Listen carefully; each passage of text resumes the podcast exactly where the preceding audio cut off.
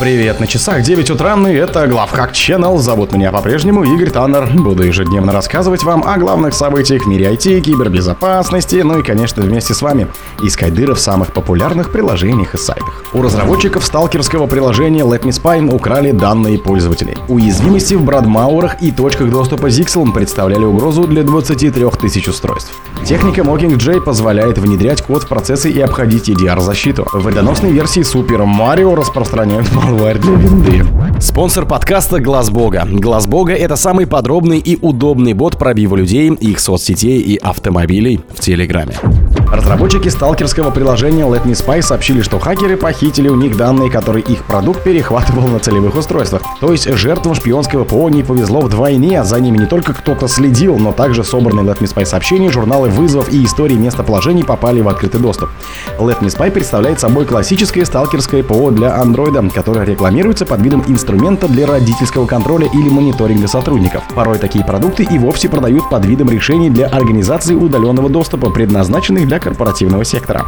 Но чаще всего такой софт используется для тайного наблюдения за людьми без их согласия, в том числе инициаторами домашнего насилия, и поэтому нередко он несет серьезные риски для тех, на чьих устройствах установлен. Как и другое подобное ПО, Let Me Spy специально разработан таким образом, чтобы оставаться скрытым на главном экране телефона. Его обнаружение и удаление затруднено. После установки на устройство Let Me Spy автоматически передает все текстовые сообщения журнала вызовов и точные данные о местоположении жертвы на свои сервера, позволяя человеку, который установил приложение на чужое устройство, отслеживать свою цель в режиме реального времени. Первым на взлом Let Me Spy обратил внимание автор польского исследовательского блока, когда он пытался связаться с производителем шпионского ПО. Ответ вместо это пришел от хакера, который заявил, что получил широкий доступ к системам разработчиков Let Me Spy. Кто именно стоял за взломом, не ясно, и мотивы взломщиков также остаются неизвестными, хотя хакер сообщил исследователю, что он удалил базу данных Let Me Spy, хранящихся на серверах. В тот же день дамп со скомпрометированными данными появился в сети. Уязвимости в брадмаурах и точках доступа Zixel представляли угрозу для 23 тысяч устройств.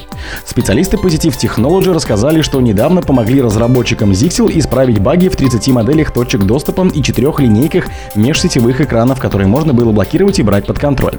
Об исправлении этих уязвимостей, получивших свои идентификаторы, мы уже сообщали в начале мая 2023 года.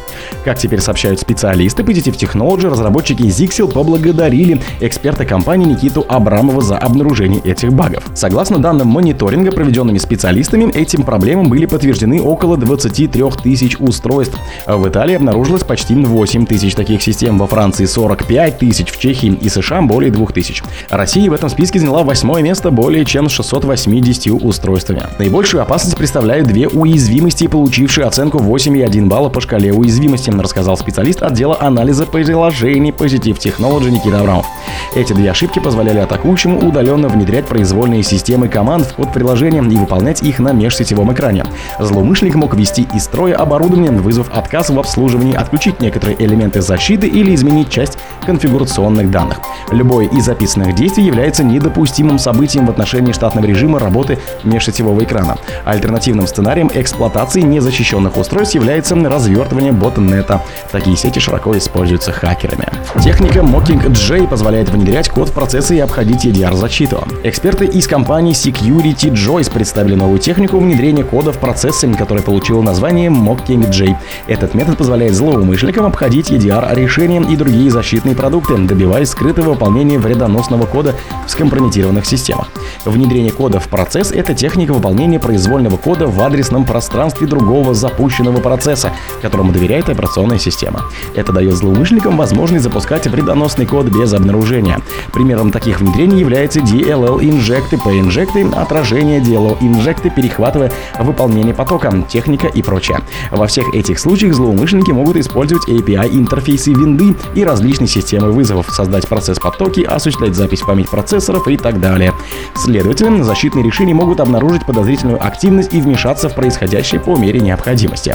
Эксперты Security Joyce заявляют, что их метод Mockingjay выгодно отличается от других тем, что не использует вызовы винды API, не устанавливает специальные разрешения, не занимается выделением памяти и даже не запускает потоки внутри целевого процесса, что сводит риск обнаружения к минимуму. Вредоносные версии Super Mario распространяют malware для винды. Исследователи Kubel обнаружили троенизированный установщик игры Super Mario 3 Mario Forever для Windows, который заражал ничего не подозревающих игроков игроков многочисленными вредоносами. Super Mario 3 Mario Forever — это бесплатная версия классической игры Nintendo, разработанной Bizou Games и выпущенная для винды в третьем году. С тех пор разработка игры продолжалась, было выпущено несколько версий с исправлениями ошибок и улучшениями, и сегодня игра по-прежнему популярна и считается классикой. Эксперты из компании Kubel обнаружили, что злоумышленники создали модифицированный установщик Super Mario 3 Mario Forever, который представлен в виде самораспаковывающегося исполняемого архива и распространяется по неизвестным каналам. Скорее всего, зараженная игра рекламируется на игровых форумах в социальных сетях и предлагается пользователям с помощью вредоносной рекламы, черного СО и так далее. Как только вредоносные исполняемые файлы попадают на диск, установщик запускает их для запуска майнера Xera Monero и майнингового клиента SuperMembot. Файл java.xm представляет собой майнер криптовалюты Monero, который собирает информацию об оборудовании жертвы и подключается к своему серверу, чтобы начать работу. SupremaBot Atom.x создает свою копию и помещает ее в скрытую папку в каталоге установки игры. Далее он создает запланированную задачу выполнения этой копии, которая запускается каждые 15 минут на неопределенный срок, скрываясь под именем легитимного процесса. О других событиях, но в это же время не пропустите. У микрофона был Игорь Таннер. Пока.